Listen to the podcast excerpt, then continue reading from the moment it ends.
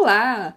Muito bom dia, boa tarde, boa noite ou boa madrugada. Sejam bem-vindos a mais um podcast Multiverso da Manu. Hoje vamos comentar a treta envolvendo Alison Mack e Receita Nexium. Agora vem um alerta gatilho para violência sexual. Se você viveu os anos 2000, deve ter assistido Smallville ou As Aventuras do Superboy. Somebody save me! Se você não pegou a referência, essa era a música tema. Toda vez que escuto, até hoje, associo a série.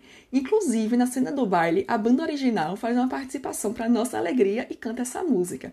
Quem tinha uma condição financeira melhor via pela TV a cabo, e quem não tinha acompanhava aos domingos pela SBT, era o meu caso.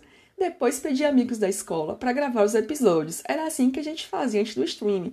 Deixava uma fita no aparelho de videocassete para gravar o programa. Cringe demais. Smallville foi a primeira série que lembro de ter assistido todos os episódios.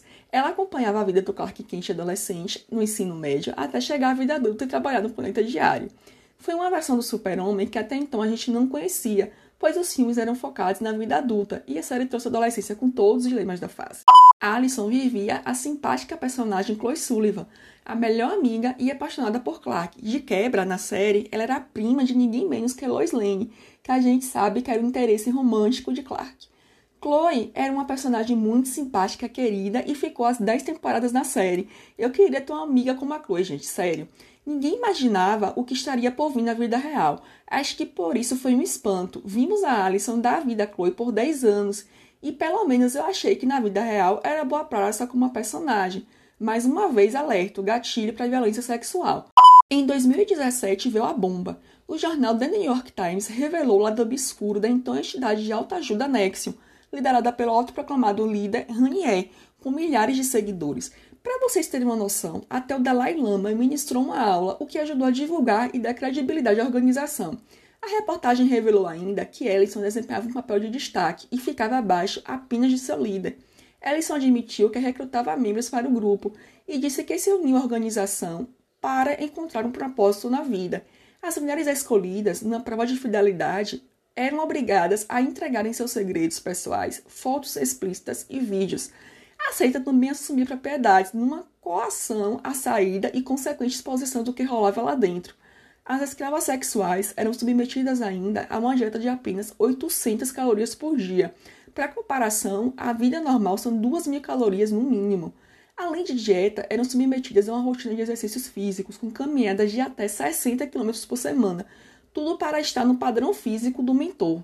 Um tweet resgatado de 2016 mostra a Ellison convidando a atriz Emma Watson a falar com ela sobre a Nexium, Foge, que é selada Bino, caso parece até uma história saída de um filme hollywoodiano. Em 2018, ninguém menos que a princesa Elizabeth da Iugoslávia foi para os Estados Unidos resgatar a neta, que entrou na seita e gerou fidelidade a Ronier. Ellison foi presa com outros membros em 2018. Em 2019, se declarou culpada de chantagear duas mulheres. Em junho de 2021, agora, foi condenada pelo Tribunal Federal do Brooklyn a três anos de prisão e pagamento de uma multa de 20 mil dólares, na cotação atual, mais de 100 mil reais. A pena foi mais branda para ela porque vinha cooperando e ajudou a encontrar o líder do grupo, que pegou 120 anos de prisão. No fim de junho, Alison divulgou uma carta aberta dizendo: Abre aspas, do fundo do meu coração sinto muito. Eu me joguei nos ensinamentos de Kate Ranier com tudo que eu tinha. Dediquei minha lealdade, meus recursos e, em última análise, minha vida a ele. Esse foi o maior erro da minha vida. Fecha aspas. Em 15 de setembro, foi vista dando entrada na Unidade Prisional Federal da Califórnia, duas semanas antes do fim do prazo para que ela se apresentasse. A antecipação voluntária provavelmente foi para tentar fugir da imprensa que estaria esperando num dia ajustado para a entrega. Quem quiser saber mais dessa treta, existe um documentário com nove episódios no HBO Max, The Wall.